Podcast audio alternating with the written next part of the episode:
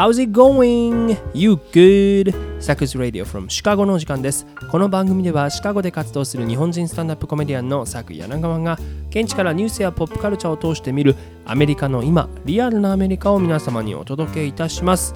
この番組はオンリーワンよりナンバーワンのビールでありたいグースアイランドの提供でお送りします。本日もお相手ははい、私進行役サイコです。よろしくお願いいたします。はい、そして私、もっとみんなにシカゴに来てほしい、佐久柳川です。ということで、寂しいんです。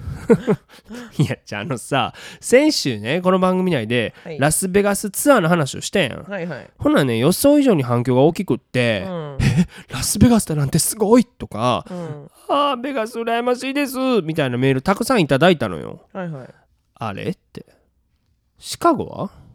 シカゴもっといいとこよああれ？っていう。なんかみんなさ、もっとシカゴに興味を持ってよ思って。なるほどね。これまで僕もうすうす感づいてはいたんやけどさ、うん日本人のシカゴに対する興味関心薄すぎやしやせんか？なんかいや、ロサンゼルスとかニューヨークに対してはな、うわーいいな、ニューヨーク最高じゃないですかみたいになるのに、うんシカゴは、は はシカゴなんですね、ぐらいの。そうね。なんか響いてへんのよ、みんなシカゴに。うん。これもなんかサイコさんにもあんま響いてなくない？大丈夫？いやてか、自分が日本にいた時にシカゴって別にさ、シカゴボーイ来てみたいにならんかったやん。なんか、そう、五大、え五大湖そうチリで習うやつな？本当に。あ、デトロイトの近くがあってとかさ、そういう。デトロイトから入るんやえ違う違う、なんていうの、ああの、な何ベルトやったっけ？あの、なベルト。うんラストベルトそうとかなそうそう。とかそういうイメージでなんか別にニューヨークあエンタメもあるしすごいやっぱもうさあ全米一やんか都市。ロサンゼルス、ハリウッドじゃないですか、はい。シカゴ何がある？任せなさい。だからね。だからアメリカ人に聞いたら一生のうちに必ず行きたい街ナンバーワンなんですよ。そうアメリカ人があのシカゴが観光で来る場所なんですね。まあ誰がこれ何 何人に聞いたデータかは全く知らへんねんけど、なんか地味なんやな日本で。いまいちこう伝わりきってないというかでもこれやっぱり原因はさなんか発信力の弱さな気がするんですよまあね。というのもねニューヨークとか LA とかはさもういろんな有名人がその魅力をテレビとかラジオでもやっちょうでも発信してるやん。だから多分僕らもさちっちゃい時から分かってたわけやんか、でもシカゴはなんかどういうわけか。デーブ・スペクターとあとはもうカイヤだけなんだよ本当に。そのいやいや。いやカイヤがねとにかくもっとシカゴをアピールしないといけないんですよ。シカゴ出身って今初めて知ったわ ね、意外とね隠れシカゴ人ですからね。あそう。だから僕はそこに今回加わってもっとシカゴの魅力を発信してねせっかく今旅行も少しずつしやすくなってきてるわけじゃないですか、だからこうリスナーにも来てもらいたいなっていうふうに思うわけよ、はいはい。だからほら ANA のシカゴ東京の直通便もな、コロナ以後初めて2便に増えますから。うんね。だから今日は僕がもう最高のシカゴを皆様にねお届けしますから前も前もやったけどな月曜火曜水曜みたいな。あれ水曜日で終わってるから、うんうんただ今日はもうそのもっと全体こうもっとねプレゼンしていこうと思ってやるので、まあ、みんな耳かっぽじってよう聞くようにと。ていうかメモ取りなさいよだからそれは無料でこんな有益な情報教えてやってんねんからこっちは。オンラインで見つけられへん？無理です。これはもうね策の歩き方です。あそう。ロンリー策であす ただ寂しい僕みたいになってるからまずねまあでもそうそうこれいろんな人が意外と研究してないことなんやけど、うん。こんなに大都会なのに自然豊かなのがシカゴの魅力なわけよ。うん。だって考えてダウンタウンから歩けるところに湖公園川があるからね。うん。これ意外とないでこんな街あそう。今度琵琶湖までどんなどんなかかりますかって話ですよ。いやいや湖そんななんやねん。いやでもそう湖といってもミシガン湖ね。うはいはい。面積5万8000平方キロメートルですよ、うん。これどれぐらいかというと思って調べたらうん。青森県の約6倍って出てきたん。やけど、これちょっとよくわかんないよね、ほんな分からんね。琵琶湖の約80倍やって、うん。まあ、だから要はもう海ですよ、はい海です。単純に海です。もう。ねだからけ綺麗なビーチが広がってるやんか。でなあれな、ま、湖をこうやって歩きながらネタ書いてるとさ、なんか雄大な気持ちになって何でもできる気がするわけよ、はい。でそこでできたネタを夜コメディクラブで書けると、うん。大体滑るんですよこれ。やっぱりね クラブはねちっちゃすぎるんだよね。もっとねスケールの大きいジョークを書いてしまってるのかもしれないね。ね。うん、もうはい加山雄三さん的な、もう海のねなるほどね。ね。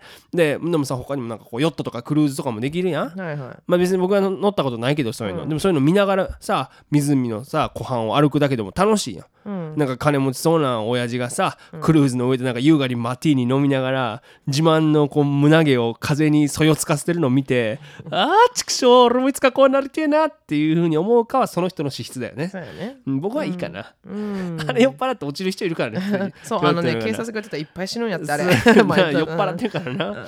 あかんねん。そうで、まあ、公園で言ったらな、うん。リンカンパークなんかも最高やんか。都会の真ん中にある公園や。んうんしかもさあれ中に動物園あるからな、はいはい。リンカンパークズーですよ、ん。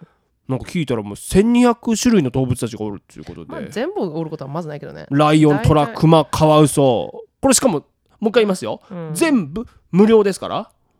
全部パーキングは高いよ。そうですけど歩けば。入入場料はただ歩いていきましょうよ、はいはい。歩いていけんだから、うん。しかも私こう見えて動物園マニアですから。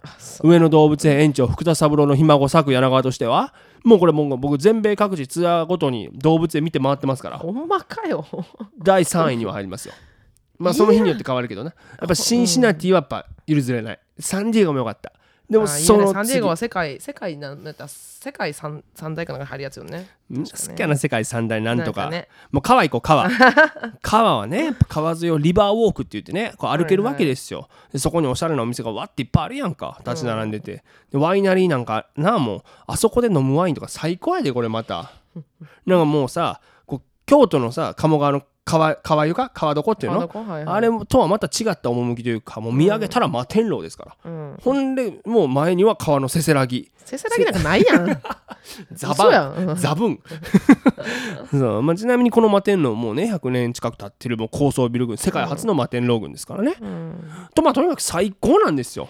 もう美しい自然と文明がこんなにも調和するんやっていうことをね、感じられるんですけれどもちょっと一個忘れてましたあのもう冬です。あの今朝1度でした。はい。今言ったものすべてえもうシーズンオフになりました。うん。おしまいです。リンカンパークのね23週間前行ったけどねほぼほぼなんかったよ。そうなんです、リンカンパークの動物園まず寒すぎてみんな動物たちが裏に引き上げんにやったら忘れてたわ。ね。あとそう湖は凍ります、はい。毎年風に煽られて冬湖に落ちて亡くなる人がたくさんいるっていうのも忘れてました、もうダメです。だからもう皆さんあのもう来ないでください。っ冬だけね。て言うと思った？西郷さん僕が、うんまあもよ。う来ないでとは言わないよ。ね。こういう外でのアクティビティが終わった。まさに今からがシカゴのエンタメの本番なのよ。うん。まさに今からが暑い暑いエンタメの季節なわけやんか。うん。ねこれ番組でも繰り返し言ってきますけどシカゴはエンタメの中心地やから。はい。ベガスもニューヨークもこれもう全然もう日にならへんよ。もうそんなんシカゴの、もうぜ全部揃ってんねんから、音楽で言ったらクラシックオペラでジャズブルースヒップホップハウス。演劇もあるやろ、でミュージカルもあるし。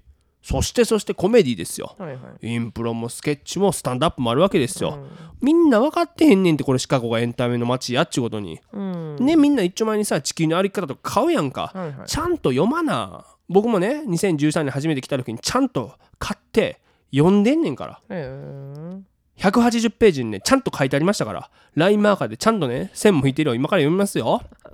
シカゴといえばエンターテインメント。ナイトスポットは実に懐が深い。バーやパブスポーツバーダンスクラブにロックソウルレゲエヒップホップジャズブルースコメディークラブ。こちらの趣向を余すところなく満たしてくれる。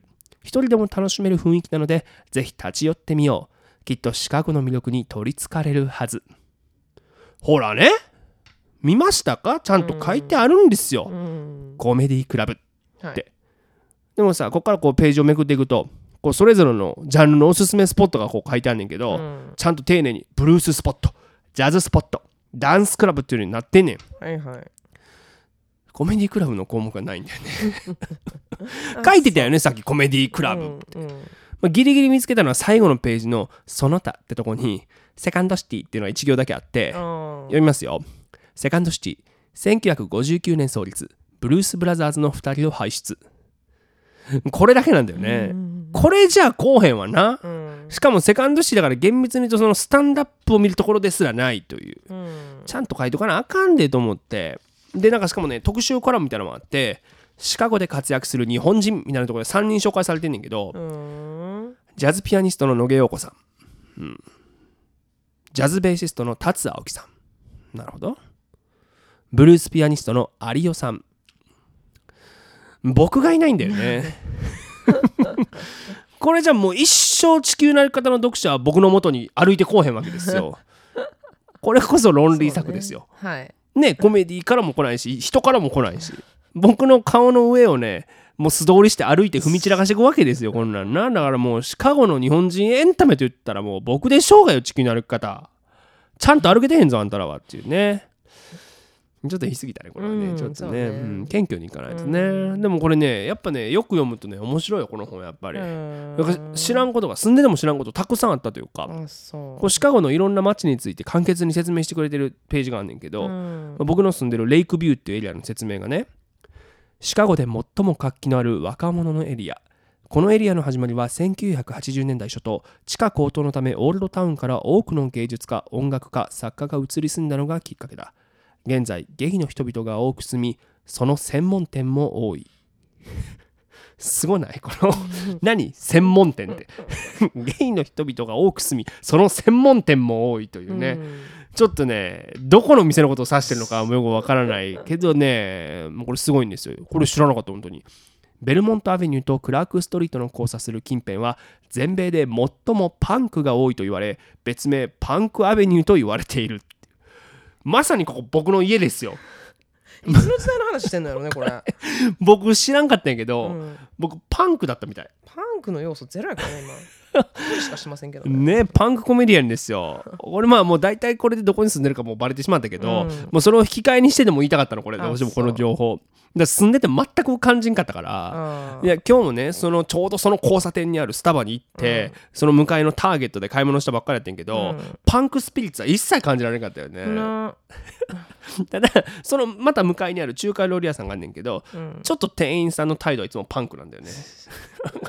ちょっとねスピリッツがあるよね。ね。そこはある。だからまあ何が言いたいかというとねみんなシカゴに来てほしいよね本当に。僕は本当案内しますよ。だからそういうツアーとかもさ、うん。それこそ近畿日本ツーリストさんとかと一緒にやれたらいいよね、うん。もうこれわざわざこうやって個人名出してるってことはそういうことだよね。あのやってくれよっていううん。聞いてるってことですよね。あ聞いあ聞いてある前提畑さんが聞いてますからね、ぜひ企画していただければということで、えーまあ、今週も行ってみましょう。最初のコーナーです。Goose Island Presents What's Happening America? さてこのコーナーでは毎週今起きているホットなアメリカのニュースを独自の視点で皆様にお届けいたします政治に文化そしてちょっとおバカなニュースまでアメリカの今をランキング形式でお伝えいたしますということで、まあ、さっきさパンクっていう話をしたけどさ、うんまあ、この前ねさっき言ったそのちょうどその交差点のスターバックスに行こうと思ったら、うん。パトカー45台止まっとってさはいはい。何事やろう思って、まあ、おなじみの事件や事故をリアルタイムで教えてくれるアプリシチズンを見てみたら、うん。どうやら15分前に銃撃戦があったみたいで、うんうんまあ、死傷者は出やんかったみたいなんやけど、はいはい。やっぱパンクだねそう考えると。いやでも言ったら私の家のワンブロック来たはもう毎週末のように40発今週末は40発ガンショット花火ちゃうねんからな。本当に。最近は、ねちょっとな。危な危ないですね。というね、ということで、まあ、そんなアメリカから今日のニュースはねそういった銃社会ということについてスポットを当てていきたいということで、えー最初のニュースいってみましょう。お願いします。第3位日本人留学生射殺事件から30年。教会で忍ぶ会。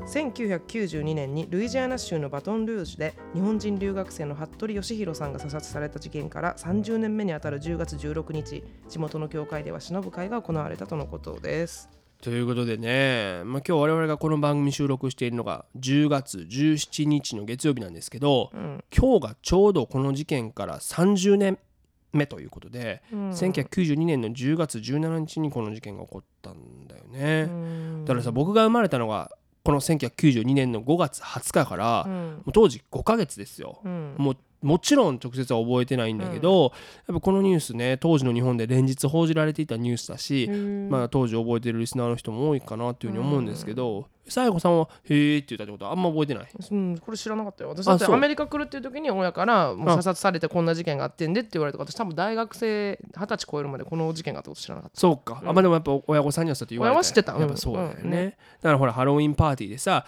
フリーズをプリーズと聞き間違えて撃たれたなんてことも言われてて、僕は中学の先生にだからお前英語のリスニングって大事なんだぞみたいな感じで言われたから覚えてんのよ、うん。聞き間違えたら危ないんだぞみたいな、はいはいので覚えてんねんけどやっぱこの事件で、まあ、さっきのさっきの話じゃないけどさ、まあ、銃社会アメリカっていうものが当時の日本にも強いインパクトとして残ったというわけで、うん。まあ、今一度事件について、えー見ていきたいなというふうに思うんですけれどもまずね、えーまあ、日本からアメリカのルイジアナ州バトンルージュに留学していた、まあ、当時16歳の服部義弘さん、まあ、通称ヨシですよね。と、えーまあ、ホストファミリーのえー家の同い年の男の子ウェッブがですね2人は仮装して友達の家で行われたハロウィンパーティーに出かけたんですって、でヨシはジョン・トラボルタ要はサタデーナイトライブのうん。コスプレ。そしてウェッブは包帯をぐるぐる巻きにしてミイラみたいな感じでね、うん。えーまあ行ったんだけども途中で道に迷ってしまって、うん。その友達の家ではないところを訪ねてしまったわけですよ。うん。こうドアベル鳴らしたらその家のまあ奥さんが出てきたんやけどまあさミイラがいきなり訪ねてきたら怖いやんか。まあねでこれさ「いやハロウィンにやん」って言うけどハロウィンからしたら2週間ぐらい前やから、うんまあ怖いよなそら。でまあちょうんちょっとああなたって言って旦那さんにそれを伝えたらこう44マグラムというかなり威力の大きな銃を持って旦那さんが出てきて、まあ、最終的には吉さんの胸を撃ち抜いて、まあ、そこで吉さんは亡くなってしまったということなんですよ。うん。でこの撃ったのはロドニー・ピアーズという当時30歳だから僕と同い年だよね今の僕と。うん。で地元スーパーマーケットの肉屋に勤める、まあ、男性だったということで。で、まあ、その際にほらフリーズなのかプリーズなプリーズなのかそういうやり取りがあったとかなかったのかやけど、まあ、結果的に銃によって亡くなってしまったわけで、はいまあ、このニュースすぐに日本でもそしてアメリカでも、まあ、日本人留学生の悲劇としてセンセーショナルに報道されたわけです。うんで、まあ、ヨシさんヨシさんのご両親それからホストファミリーのご両親が協力してこのあと大規模な銃規制運動を起こしていくということになるんだけどもこの様子とかがね2019年の BBC のインタビューで、まあ、あのかなり詳しく語られているので、ううんんまあ、そことかも参考に、えーできたらなと思うんですけどももうまずねヨシさんのご両親はもうお通夜の日からアメリカの銃規制を訴える署名活動を始めたわけですよ。うん。でちなみに最初、まあ、ルイジアナの地元警察は、うん。屋内に侵入した不審者を射殺する権利は認められているとしてはい。ピアーズを無罪放免にしたわけ。うん。でもすぐに日本領事館とかルイジアナ州知事から抗議が入って、まあ、日本でいうところの過失致死にあたる罪状で結局は起訴したんですよね。うんそれでも、まあ、1993年5月に行われた刑事裁判では陪審員12人全員一致で無罪評決が出ると。ね。しかもこの裁判にかかったのはわずか3時間だったといううん。ね、ことで、えーまあ、まあなんでこう無罪評決が出たかというと、まあ、警告したのにもかかわらずヨシが立ち止まらずに至近距離まで歩み続けてきたために、はい。脅威に感じ発砲したに違いない、うん。そして被害者が手に持っていたカメラを凶器と誤認してしまった、っうん。ていうこの弁護士側の主張が通ったわけですよね。うん。でまあ、この評決に対してさらに日本では抗議が強まっていくんですけれども、うん。まあ、結果的に170万もの署名が集まってうん。でこれ今だったらオンライン署名とかいろいろあるけどさ、ネットもない時代やで、うん。まあ、電話と郵便そして地道に例えば駅前とかでさ、はいはい。必死にこう署名活動でうん。足を使って集めて170万もの署名なわけですよ。うんそしてこれをもってヨシさんのご両親はホストファミリーと一緒にホワイトハウスを訪ねることになるんですが、うんまあこれねなんかその、まあ、記事読むとこのホストファミリーがつてをたどって当時の大統領ビル・クリントンと面会をこぎつけたと。うんでまあホストファミリーの2人が言ってんだけど、うん当時の回想でいや私たちも三大ネットワークのテレビの全部出演して訴えていたからかもう私たちのことはワシントン中が知っていましたと。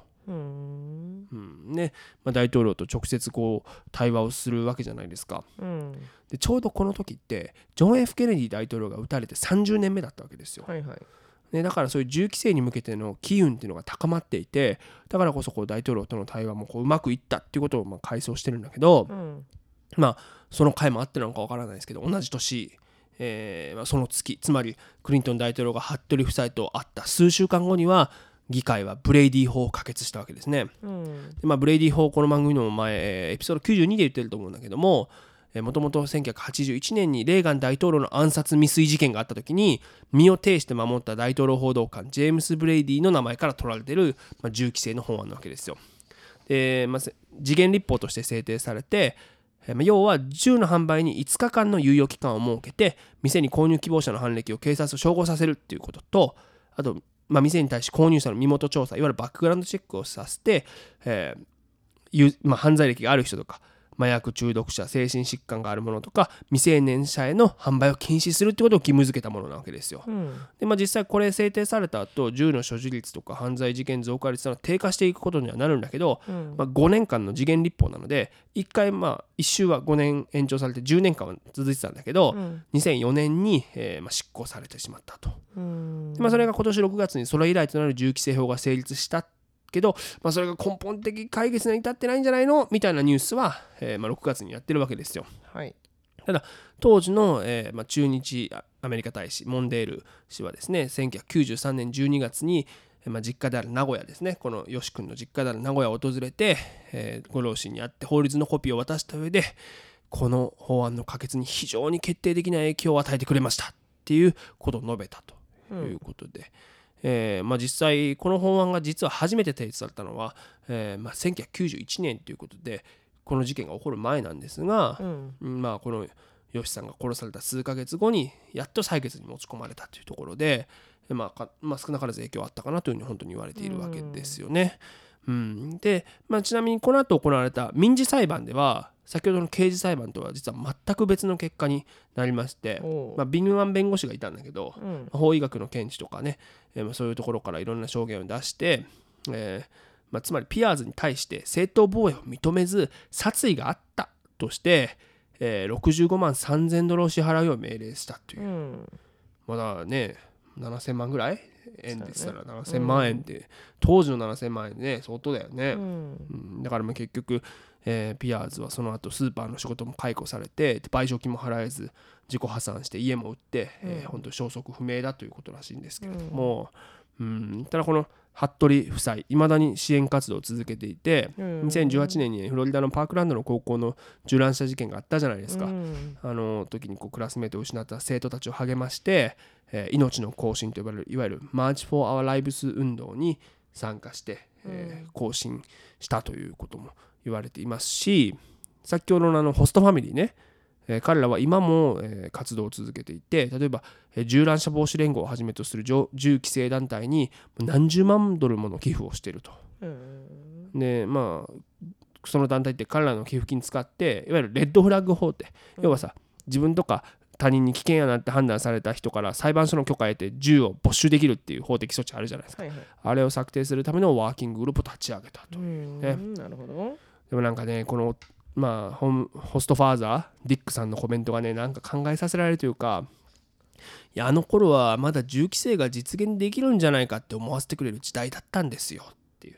うん。じゃあ今無理なんやっていううん。ことだよね。だからそれぐらい今はもう無理になってしまっているということなんだろうね。そのまあ今回6月のねまあブレイディ法以来の銃規制法もじゃあどこまで効力を発揮するのかってことも言われているし、うん根本的な解決に至っていないんじゃないかともね、えー言われてますから。あとはねこのホストマザーの言っていたコメントもすごくまあ考えさせられるというかこのねピアーズさんいるでしょ、うん。ピアーズさんもアメリカ銃社会の被害者の一人なのかもしれないわねっていうところがね、ありますし本当にいろいろ考えることはあるなと思うねんけど例えばさっきブレイディ法って言いましたけど、ね、これそのブレイディさんという人が身を挺して守ったというところでその人の名前から来てるねんけど、はい。ちなみにこの狙撃犯はジョン・ヒンクリーっていう人なんですよ。うん。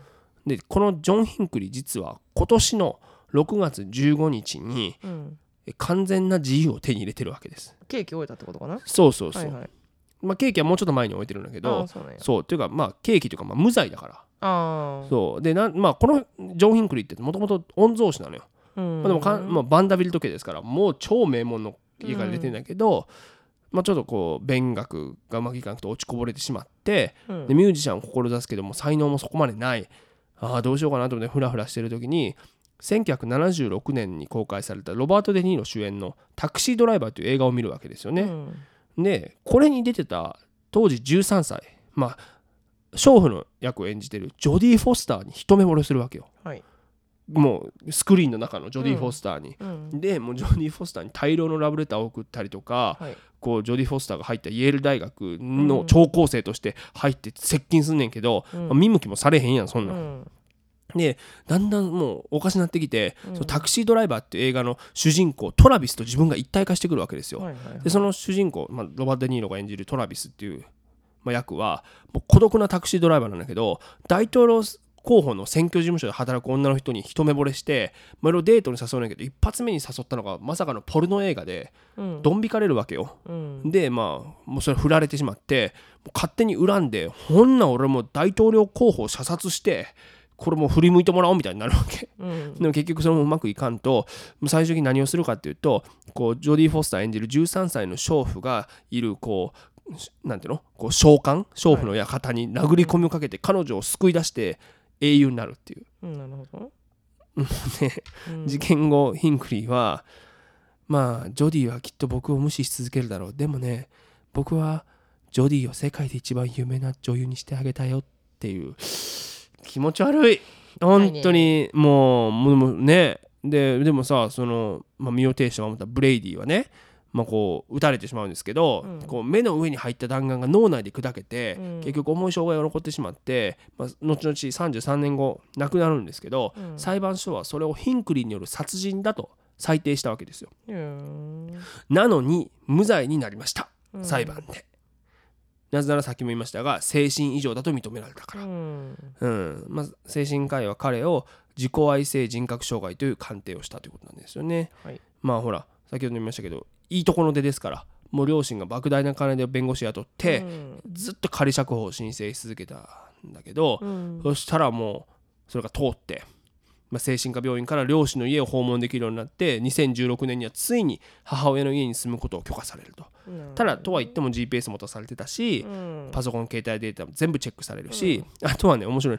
ジョディ・フォスターの映画は禁止ですっていう、またもうふつふつと来ちゃうから。まだあーまだまだあったんやそういう感じそうでねそうあと飲酒もねダメですし、うん。あとまあポルノもダメっていうのがね、うん。言い渡されてたんですけど、まあ、2020年にまず YouTube チャンネルを始めギターの弾き語り動画を投稿し始めるという、えー。まあ、ミュージシャンになり方からほら。ああそうかそうか。そうそうそうはいはい夢がちょっと一個かなってねね。うん、プラットフォームが進化してたから、はいいつのはい。はいはい誰でもね。そうそうそう。で、えーまあ、今回も裁判所は完全に、まあ、大丈夫になったと判定して行動制限を解除して晴れて自由の身になったのが6月ということで、うんやっぱねツイートしますよまずは。さあロックンロールの時だって言って7月20日にニューヨークのライブハウスマーケットホテルで、えーコンサートをすると発表しましたね。チケットはもう完売ですよ一瞬で速乾であす。そただ会場には非難が殺到しライブがキャンセルになるうという。まあそうなんだよね。いやでもさこのタクシードライバーに影響を受けて作ったと言われてるのが、まあ、ジョーカーじゃないですか。うんね、バットマンの敵ですよ。うんうんでこのジョーカーに影響を受けていたとされるのが安倍晋三を撃った山上容疑者でしょ。あそうだからなんかね本当にいろいろ考えちゃうなというのはね、ありましたけど、まあ、ちなみにさっきさヨシさんのご両親も参加した March for Our Lives の運動の発端となった銃乱射事件2018年のフロリダ州パークランドマージョリー・ストーマンダグラス高校の犯人にはですね先週仮釈放のない終身刑が言い渡されるということになりましたから、うん。11月1日に言いわ言い渡されるということで、うん。まあ、今回も精神疾患と発達障害っていうのが認められたということなんでね。ねデスペナルティになるかな、なるかなって争点になってたけど、ならなかったね。死刑にはならなかったということでね、まあだからそれもまあまあでもそうまあさ誰しも精神的に異常じゃないと人なんか殺せないよねとか銃なんて乱射できないよねって僕は思うけどうん。ね、まあだからそこはどうなるのかと思うしまあ一刻も早い、えー銃の規制っていうのを僕は進むのがいいなとはシカゴに住んでると余計に思うけどね。危ないもんねうん。本当にっていうのはね。ねえー、まあ勝俣は中間選挙のそれが争点になりうるのかすらも分かんないもんね、もうあもう明確すぎて、はいはい ね、それだけやっぱり全米ライフル協会のロビー活動っていうのも根強いし、うんっていうところはまあこれまでも、えーこの番組で紹介してきた通りなんですがということで、えーただ次のニュースいってみましょう。第2位デマフイ町の著名司会者に損害賠償約1400億円12日コネチカット州の裁判所は2012年に起きた小学校の銃乱射事件を出任せだと自身の番組に言い続けた著名司会者アレックス・ジョーンズに損害賠償損害賠償9億6500万ドル、えー約1416億円の支払いを命じたとのことです。すごいね、うん。というニュースですけどアレックス・ジョーンズついにこの番組にも登場してきましたね、うん。本当に。まあラジオのトーク番組そして会員240万人を誇るウェブサイトインフォウォーズでさまざまな陰謀論を広めアメリカトランプ支持者の間で根強い人気を誇るアレックス・ジョーンズということなんですけれども、まあ、インフォウォーズ情報戦争ですからね、うん。まあ、複数形になってるしね。はいはい。いっぱいあるんだね戦争はね、本当に。ただこの人本業はサプリの通販ですから、えーまあ、本業っていうか稼いでんのは。うん。まあ、そのしかもねこのサプリの成分を見るとですね、えーエゾウコギの根茶ガキノコ、うん。アシュワガンダの根というね、うんえー香ばしいですね非常に、まあでもトレンドには乗っかってるね。そうそうそう、でしかもこれをね飲んだらね君もマッチョになれるよとか。ああはいはいはい。あの週刊誌の最後に出てくるはいはいはいはい。あれみたいな感じ。なるほどね。でもだからあれ乗っけてるってことはさ、うん。買うやつがいるってことだもんね。そうですね。僕もなんか背伸びるみたいなやつ買いそうになったことあるもなんかそうねこのブレスレットで。はいはいはい。運気がそう改そう善みそうたいなねめちゃめちゃモテるみたいなやつあるやん、ねお金持ちになってみたいな。中学生の時あれちょっと欲しかったもんね。ああ女の人もそうだった？よねさやこさんのいや別にその背が高くなるとかいらんかったけど、はいはい。あの、運気上がるのは。なんか運気が上がるじゃのどうじゃのみたいな。ね。あれ一回はみんないやまあちょっとド気にはなるんじゃん？な本当にな、っていうところにつけ込んでる人だと思いましょうん。ただやっぱこの人の主張っていうのはやっぱ香ばしくてですね、えー異常気象は政府が気象兵器で作っているっていうのもありますし、うん。あとこれすごいね、えー政府は男を同性愛者にするゲイ爆弾を開発しているっていうまあこれ多分さっきの専門店で売ってるんだろうね。ああ売ってるからね。いやねん専門店ってな。あとこれもすごいね。ミシェル・オバマはトランスジェンダーだっていう。その理由は何でですかって聞かれたら、うん。あのだってもっこりしてたからねっていうどういうことどういうこと？もうだからちょっとズボン全体的に？でもっこりしてたってことだね。全体的にじゃなくて。違うんだよね。そのもっこり発見したからこれはもう,、ね。もうトランスジェンダーだっていう。めちゃくちゃだよね。あとちなみにオバマがうん。マイケルって呼んだことがあるっていう。ほんまかよそれ。いやーまあこんなことしてるんで、ね、ほぼ全ての SNS のプラットフォームから追い出されてます。でしょうね いやここまではもうギリさ、まあ、ちょっと笑,、まあ、笑ってもいいか分からん、まあ、笑えるレベルやんか、うんうんもうバカバカしすぎて、でも次もバカバカしいねんけど、まあ、今回問題になってるのがですね、うん。2010に2012年に、えー銃乱射で26人が命を落としたサンディフック小学校襲撃事件について、これも何年間にもわたってですよ。合衆国憲法が保障する武器の所有権を国民から取り上げられるために仕組まれた嘘やらせだと主張してるんですよ。うん。だから誰も死んでないしもう殺された子供たちの両親はこれクライシスアクター、要は、まあだからアクターですよ、緊急事態を偽装するために雇われた俳優で、うん。そもそも被害者なんか存在しないっていうのを自分の番組なので言い続けてきたわけよな、うん。まあでも結局被害者8人の遺族とうん。現場に急行した、まあ、FBI の捜査員が、うん。えーまあ、名誉毀損の訴えっていうのを起こして、はい。もう少なくとも5億5千万ドルの損害賠償を請求してたわけですよ。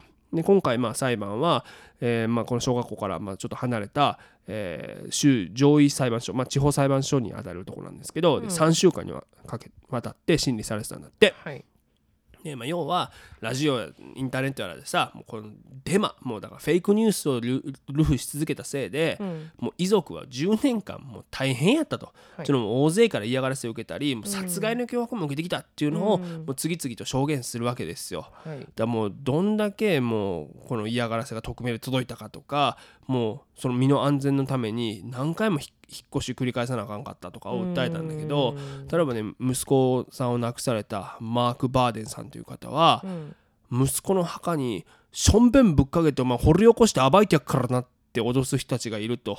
マジっすか？ろくでもないやついるよね。うん。あとなんかその品がないよねそのそうね。脅し方に。うんうん。うん、っていうふうにね涙ながらに訴えたということで。でまあそれね、まあ、結局ジョーンズ被告への評決が読み上げられるともう多くの遺族はもう涙を流して感情をあらわにしたということで、まあ、そんだけ10年間つらかったよねだそらさうん。お子さん亡くしてさ、うん。さらにこんな仕打ちを受けてやで、嘘やとか言われてそれで嫌がらせも受けて、まあでもね被告側の弁護士ノーム・バティス弁護士はもう控訴する方針をもう瞬時に明らかにして、うん正直言って最初から最後までこの裁判は仕組まれていたんですよということを証言したということで、うん。でもジョーンズ自身もねこの日こう評決が言い渡される中継を見る自分の様子をうん。ライブで配信してましたから、でこうちょっとこううすら笑ってさはいはい。こうなんていうの？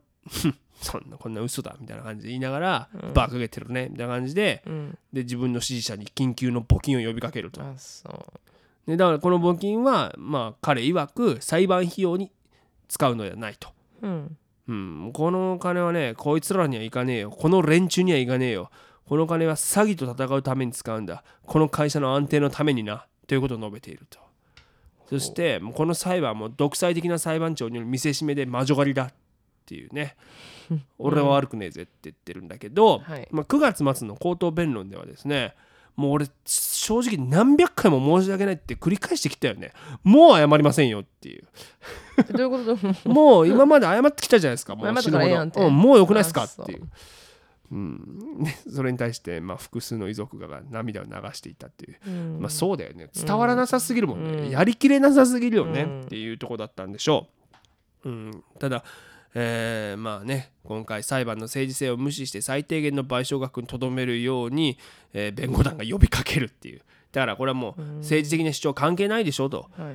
うん、そこを流されないでみたいに言ってたけど、うん。態度悪いもんね、ん。な反省してないしてないね。してるじゃないですか。俺してますよ。ごめん言うて。うん。うん。ごめん。そうや言うたかもうええやんか。っていうことでしょ、それはダメですよ。ダメですね。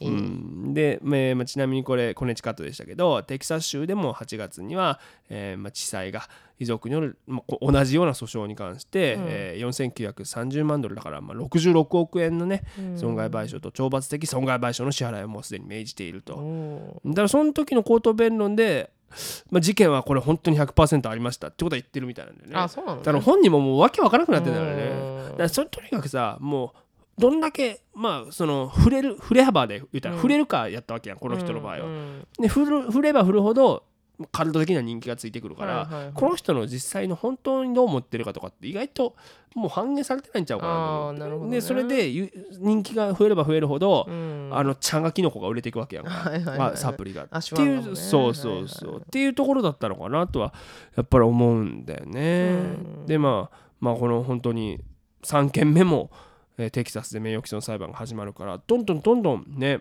えーまあ賠償金がかさんでいくってことなんだけど、だから1400億円ってすごいよな、ね。桁違いというかさ、うん。うん、だからまあ自分で会社持ってんねんけど フリースピーチシステムズっていう、まあ、その名前もちょっと おかしいねんけど、うん。うんフリーフリースピーチシステムズが、えーまあそのまあたもうかなり実は儲かってるっていうことがその裁判の中でも分かってきたわけですよ。はい。それこそそのさっきのダイエットサプリメントの販売で1日約1100万円を売り上げてると。うんなすごいよね。そうよねそうなんだけど、えっ、と、まあ、2021年の段階で、実はもう破産法の適用を申請してるわけですよ。あらうんなんだけど、その時にもう、6200万ドルだから100 83億7000万円ぐらいを引き出していたってことがもう分かってるから、うんこの額が純資産なんじゃないかっていうふうに言われてるし、いやこれどっかの銀行口座に隠してるやろとも言われているということで。っていうのもさ今回さ、まあ、3週間裁判ずっとあったやんか、うん。まずテキサスからコネチカットまで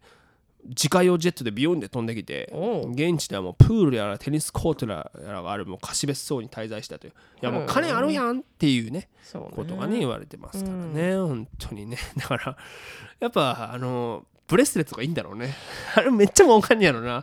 僕も売ろうかなってちょっと思ってもブレスレット以前になんかツボコなんかいるんちゃうこの人の場合はね。ねえそうでもだからこんだけ振れば振るほどこうなんかねカルト的な人気になっていくって今の時代を象徴してるようなしかもそれが本当か嘘かどうでもいいと思われてるというか、うん。自分が信じたものが本当だというふうになるポストトゥルースの時代のまさに、えーその、まあ、先端を言っていた人うんっていうふうに言っていいか分かんないけどさ、うんまあ、そういう人がこういう形でねちゃんとこう裁きを受けるっていうのは僕はいいことなのかなとはちょっとね、うん思いますけどもねということはで1位のニュースいきましょう。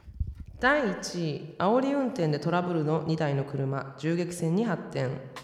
先週フロリダ州で2台の車が煽り運転をめぐってトラブルに発展し銃撃戦が展開された結果子供が怪我を負うという事件が発生し両者が殺人未遂の容疑で逮捕されましたどんなニュースやねんこれほんま、ね。どないやねんっていうことですけど。でも日本でも流行ってるんでしょこれ今。煽り流行ってるって言ったらあかんねんけど。なんか何がトレンドみたいなだけどなんかそそういう。う。でもさ煽り運転をなんて言うんだろう英語でって思って、やっぱ調べたらテイルゲーティングですね、はいはいはい。テイルゲートってほらあの野球とかの試合の前にさ、まあ、でっかい駐車場でみんなでこう、試合前バーベキューみたいなのをやるんだけど、はいはいはいはい。これテイルゲートって言うんだよね、まあそれみたいな感じ。そうそう。なんかなまあそれから取ってるのね。から来てるうん。ということで、まあ、テイルゲーティングが、えーまあ、銃撃戦に発展したという事件ですけれどもやはりフロリダ州ですこれは。ですね、うん、で、まあ、簡単に言いますよ、えーまあ、まず男2人が殺人未遂容疑で逮捕されたんですけど、えーダッジと日産が 国道を走ってました。うん。でなんかこう、えー現地時間8日の午後6時過ぎ、なんかこう抜いたり抜かれたりしながらただごとではないダッジと日産がいるっていう通報が入ったらしいんですよ。はいはい。な猛スピード出したり急ブレーキ踏んだりっていう乱暴な運転を繰り返してて、そしたらですねまずダッジがこう日産に横付けして、うん。えーまず怒鳴ったらしいね。うん。ほんなら日産がウィーン窓開けます、ん。中指ビャイーン立てる、はいはいはい。そしたらそれに対して窓を開けたから、今やと思ったよね、ダッチがペットボトルを投げ込んだんやった、はいはいはいはい。そしたら、ね。もう日産はブチギレですよ、うん。バチンです。バコーンです。バキューンです。それがなんと後部座席に座っていた5歳の女の子の足に当たってしまいました。これはねいけません。ダッジのねダッジの女の子のうん。足に当たって、それにダッジのドライバーもブチギレです、うん。こう逃げる日産。ちなみに日産が発砲した、まあ、原因これ調べに対してその状況から抜け出すために発砲するしかなかったっていう。ね逃走しようとしたってこと？どういうこわかんない。ペットボトルが相当な打撃だったじゃない？とああそういうことか。でも話撃ったと、はいはい。でももうバーって逃げるわけやん。か、うん。でも娘撃たれてますから、うん。ダッジはもうもう追いかけて、ん。後ろからバキュンバキュンと撃ったら、ん。えーその日産の後部座席に座っていた、えー女の子の肺を貫通してしまった、マジですか？14歳の。で、えーまあ結局ねでも幸い2人の子供は救急車で運ばれて命に別状はなかったとうん。いうことなんですが、えーまあ、2人は殺人未遂。それはそうですとんでもないトラウマを残したからね子供に子供が一番かわいそうそうよ。保安官のコメント読んでおきましょうか、うんクレイジーなドライバーが銃を持つほど恐ろしいことはないね。ね。愚かな大人の男2人のために2人の子供が死亡する可能性があった。馬鹿げている、うん。まあ、この通りだよね。てかさその30年前、うん。このバトンルージュでこれあってみんな署名活動してさ、うん。こうなったこととか何もな学んでないよな。国としてもさ、はいはいもうどうなってんだよと思って、まあ父親失格失格ですね。あのドライバー失格の前に。やっぱでもペットボトル投げつけたっていうのがまあでもようあるんよね。あるんやないで僕投げられたこと。いや私も投げられたことははないけどまあまあようそうね。まあなんかんドリンクのほらマックのさやつとはいかはいこうピってこう。シェイクとかがピシャーってなってる時とかあれ投げたんかな投げた後ですよ。ん本当にな。中指も立てるもう日中3時ですから。そうなんだよね。だからそうだからそうなんか北九州とかの話かと思ったけど一瞬これフロリダの話だからあーフロリねダですね。ねだからほんんとさなんかこうな1ビッターあかんな。もう僕らも運転しててさ「ね。おいこら!」みたいな感じで言ってしまう人いるやんか。まあな気持ちはわかるんよ。ブブブブブブブとか、うんうんあんなんしてもさ向こうが銃持ってるかもしらんねんからないやーでもねそうやね私もそうそうやねそう銃を持ってる転荒いの荒くない私あの LA 行った時に本当にあのし死ぬかもみたいな100 100マイル、うん何キロ160キロぐらいなあそっか、うん、まあ 大谷君の球ぐらいで。90, 90マイルにしとこうか。95マイルぐらいであのフリーウェイカリフォルニアレンタカーで走っとってさ4レーンあるうちの3レーン速い方ね、うん。さあの追い越し車線からはいはいはい。2番目のところの3レーン目やってたら一番速いレーン端っこ、うん。左は走ってる人がいきなり自分のもう斜め前にいるんよ本当、うんうん。にいきなり自分のいるレーンにヒュンヒュンって。はいはいはい。でなんかなんかを避けてんよ、はいはいはいはい。でも私はなんか寄ってきたと思うから、はいはい。その瞬間私ハンドルガン切ってもたやん。はいもうもうご想像の通り。もうその私の車がギュリンギュリンギュリンってなって、うん。で友達がその時うちら旅行でカリフォルニア行ってたから、うん。あの助手席でカメラでこうビデオ撮ってるムービー撮ってて、もうその動画見直したらすごいことになってて本当。死んだ思った？いやもうだこれであの私右のなんていうのにん私の右隣の車線に私はもうバーンってなってるわけや、はいもうだってはいはいはい90度になって横に車線車いたら死んでた本当に見えたでそれまでの人生。走馬あそうはなかった。だってもうあのもうこコントロールできんねんなと思って こんだけ車速かったらすごいすごいもうグイーングイーンってなってたさすがに切れたよねそのドライバーには。えペットボトル掘った。ペットボトルは掘ってないな。でも中指は立てました。すいません。若かったんで。いいですね。ね。ということでね、えー以上。グースアイランドプレゼンツ What's Happening アメリカのコーナーでした。ということでここから私は極めて個人的に1週間を振り返るサクズウィークリーアップデート魔界の話全略シカゴのコーナーです。ということなんで中指立てたと思い出したけどさ、うん。僕そう指怪我したんですようん。立てられへんのよ。あそう。そう薬指やねん。あ薬指。そうでさもうなんていうの？僕もう無保険無保険やわ。はい。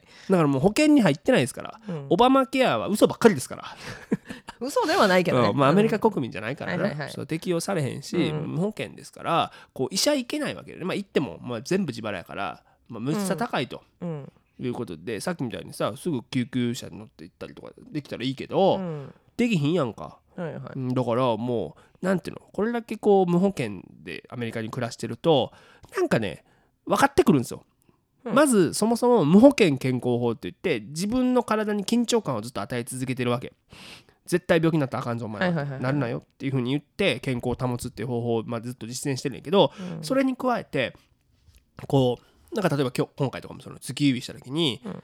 てかこれは折れてんのか日々なのかいはい。突き指なのかをちゃんと客観的に自分の目をレントゲンにしてこう判断することができるようになるわけよ。うん。で今回まあ舐め回すように指を見てはい。大丈夫。これは折れてない。人体やと。あー突き指やということを、まあ、はいはい自己判断してう、ん。でもうぐるぐる巻きにして、うん。テーピングでぐるぐる巻きにしていくしかないから、うん。ウォルグリーンズって薬局に行ってやね、はいはい。で一番目立つピンク色のやつがあったから ピンクのテーピングをぐるぐる巻きにして生きてんねんけど結構薬指って一番さ力で言ったらないとこかもしれんやん。薬指って。うんうんうん。けど結構使うな。ああなるほどね。なんかパソコンとかでも意外と使うし、あとなんていうのこうグリップ力が落ちるというかああまあまあそりゃそうやろうね。あなんていうの、うん。コップ握って飲む時もうん。落としそうになるし、ああそうそうそう。なるほどね。っていうのとかあって、まあ、でもそのテーピングを巻いててんけど、うん。もう湿布巻いてのテーピングやったら始めるの、うん。でそのテーピングをスルって取ったら、うん。こうなんていうの？ぐるぐる巻きのままスポッて取れたんやな、はいはいはいはい。でそれがさうん。なんかちょっとこうなびいてる感じにうん。こう取れてうん。なんかにこれ似てるなって思ってうん気づいたのははい。あのマジンガー Z 歌ってる水木一郎さんに似てるなと。あのマフラーピョンってなってて。これ水木一郎やんと思ってこれちょっと一回考えてこれ投稿すべきかなと。Facebook とかインスタグラムにストーリーズとして投稿すべきかってそれさ勢いでやってもたらもうなんかあかんやはいはい。んでも一回考えて考えて上で投稿したんよ。これ何かに似ていると思ったらで次のページ。うん水木一郎でしたみたいな、うん、反応が一件もなかったね。うーん。難しいね。いやでさもうでもほらインスタのストーリーズでさ呼んだ人がもう見えるやんか、うんうん。だからそうもう直接 LINE してさ「え見てくれましたよね?」いやなんで これえ全ダメでした？えダメでした?」みたいな。いや俺は面白かったと思うよ」みたいな「あ、うん。じゃあいいんですけどじゃあいいんですけど」みたいな。あいいやね。何の confirmation やね そうそうそう。だからまあアメリカ人に分かんないのはいいよ、うん。別にもうだけどそうほまあフォロワーアメリカ人の方が多いからさ、うん。もうごめんなさいって思ったけどだからああいうなんかさアンガーマネジメントとかもそうやけどさ、うん。一回こう考えてうん。冷静になってからやった方がいいやん全部、うん。アンガーマネさっきの中指立てるのもそう。その立てた方がいいのかなって考えてうん。立てないっていうのになるのが、まあ、本当はマネジメントできてるわけやんか,、だかうんらそれも一緒やしさあのなんかいらん発言してくるやつもそうじゃない？ツイッターとか、まあ、そのコメント欄とかもさ、はいはいはい。それほんまにお前言った方がいいか？そのコメント、お前の中で一回ちゃんと考えてるかと、はいはい。その上でやれよと。いうふうに思ってたけどやっぱ水木一郎はやっちゃったもんね僕。やっちゃったね、うん、やっちゃいだからました、ねやっぱ人間はねそういうこともあるっていうことはね思ってた方がいいね。しょうがない。あのなんか別にそんなに思い入れもなかったんだけどテーピングに関して、うん。うんだからまあ何が言いたいかというとね保険に入りたいよね。いやでもねあの指に関して日々うん。折れてたらあのなんていうのギプスっていうのをこう、うん。うんわかるよ。バンデージバンデージでこうちゃんとやってくれるけど日々に関しては何もしないからねそうやな。こっちの病院は。だってもう待つしかないもんな。日にそうち薬そう何もできないから、うん、もう痛め止め飲んどきって言われて終わりやから。そうそう。だからあの大丈夫です。でもなんかあの板みたいなの欲しいよな固定する。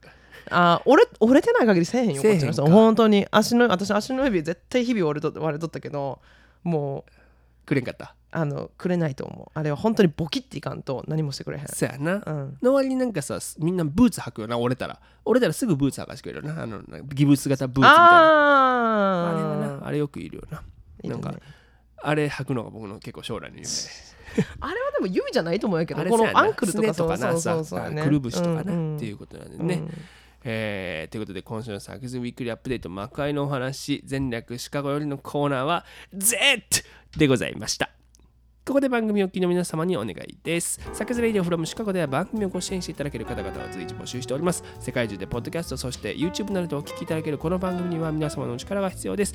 シカゴからアメリカの今を継続的に発信できるようお力添えいただける方々、企業様などいらっしゃいましたら、 sakusradio gmail.com までご連絡を。ベンマアカウントや PayPal でのご参加も可能になりました。ポッドキャストの概要ページ、もしくは YouTube のこちらのアドレスにお願いいたします。どのような形でも構いません。皆様のご協力が必要です。ですともよろしくお願いいたします。ということで、次のコーナー行ってみましょう。サクズ Weekly English。このコーナーでは便利な英語表現や今アメリカで流行りのフレーズを紹介していきます今すぐにでも使えるそして使いたくなるようなフレッシュな英語を一緒に学んでいきましょはい、ということで、今、すごい声出ましたね。笑っちゃった。う すいませんカスカスになりましたですけどね。乾燥してるからね。寒いからそう、寒いし乾燥してるんでね。まあでもさっき、ちょうど月指の話をしたので、うん月指ってみんな英語で言える？っていうことで、はいはいはいはいこれはね、えー月指英語で言ってみましょう。ジャム。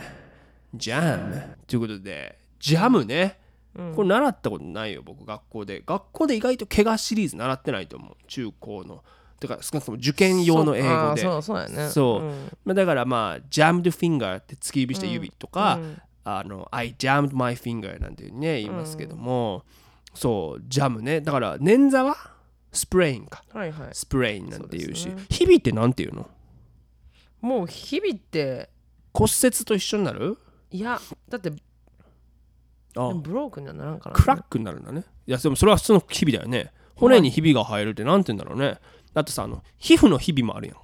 はいはいはいクラックなんかボーンでクラックって言うかなあんま聞いたことないけどね、なんて言うんだろうね。かまあ、ひび入ったら聞いてください、誰かそれは。ね、ひびなんて言うんだろうね。ひびが入る。骨にひびが入るっていうのを今調べましょうかね。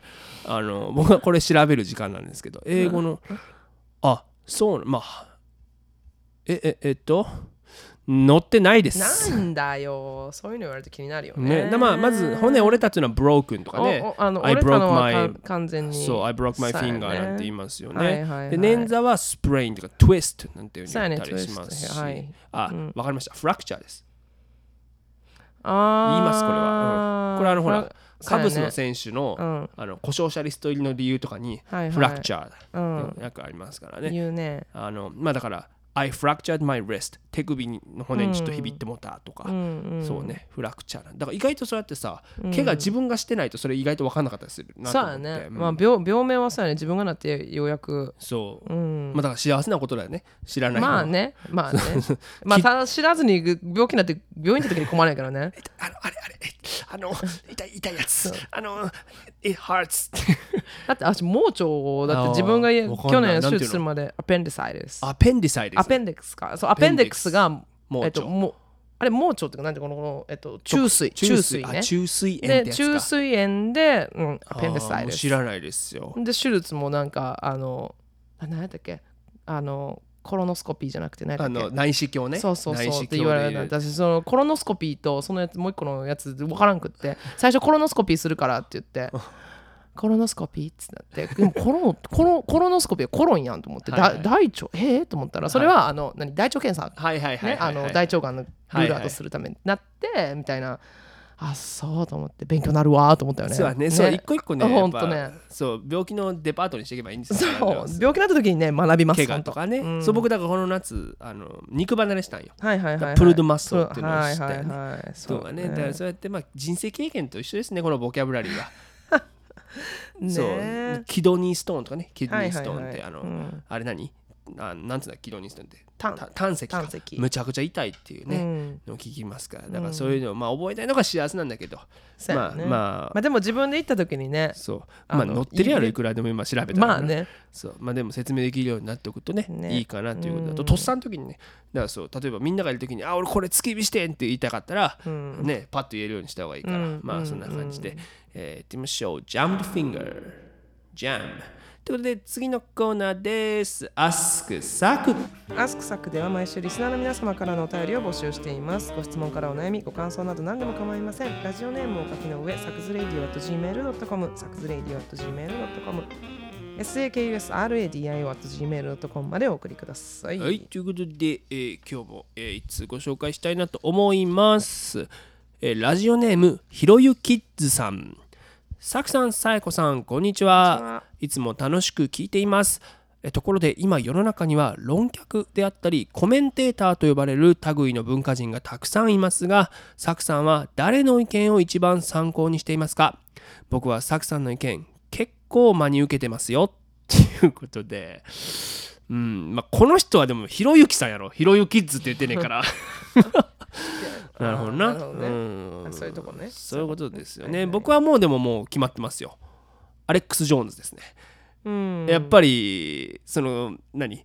ゲイ爆弾はあるっていうね。ね。うんここ住んでますから、はいはいはい。ゲイ爆弾を専門店で売ってるっていうの ねだから本当に信じてる人がいるわけだからね。まだ開発中やから売ってはないんちゃう そう政府が開発してるそう開発してる怖いなとほらなんかワクチン打ったらさなんかビル・ゲイツが管理してんだっけ？全部チップでマイクロチップでね。あるからな。そういうまあそれ論客ではないかそういう人たち。まあ論客か。じゃない。だってもうさ、ワクチン出始めた時にさワクチンのそういう、なんて推奨のページみたいなところの医療機関全部でマイクロチップはないですとか別にデータがデータがそれで盗まれることはありません書かなくあかんのと思って。そうやんな。信じてる人もいるってことよね。だからそうあとほらなんかほら Q アノンの人はもうディープステイト論争みたいなのあるやん。ピザ屋で人身売買行われてるみたいはいなはい。もうピザ屋も全部書いとかなあかんねんもううちのピザ屋はやってませんそれをみたいな本当にな大変な世の中になりましたよ。うん。だから僕は別にねその論客とかコメンテーターの方々はもちろんねすごい頭のいい方たくさんいらっしゃいますけど別にしいいんじゃない？そんな自分の意見を持っとけばと思うのよ、だって誰かの意見と同じになる必要ないし、やっぱりこう一人一人聞いてる皆様一人一人がもうコメンテーターであればいいんじゃないの？っていうふうに、あのお杉さんが言ってたから。僕はそれを信じてるっていう。ということでおすぎさんですね。お杉さんです、はい。僕は本当に。お杉さんね。ピッコさんではないのね。ピーコさん。意地悪チャンネルっていう YouTube やってるから。意地悪チャンネルだけどなんかそんなねあの面白そうなんか、うん。ちょっと気になる。なちょっと気になるよな ちょっと気になる。見たことないんだけど僕は。そうぜひねそれ見てください、ということで この番組では毎週リスナーの皆様サクラテスの皆様からのお便りを募集しております。宛先はサクズレディアット gmail.com ということで私サク柳川インスタグラム YouTube 公式サイトなどでも随時情報を発信しております。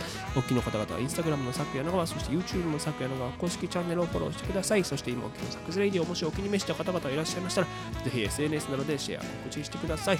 口コミでこのラジオの魅力を広まると私ども非常に嬉しく思います。ということでね。そう今週末からまたクリーブランドに行くんですよ、はいはい。ね、2泊3日でね、うん。今さプレーオフやってるでしょ？で今日ちょっと決着つくと思うんですけど、もしかしたらヤンキースに勝ってクリーブランドガーディアンズがね。あそんな来てるのクリーブラン来ド？てる来てるリーグ優勝あ決定戦かもしれないから。そうあそう。そしたらもう街中盛り上がるんじゃない？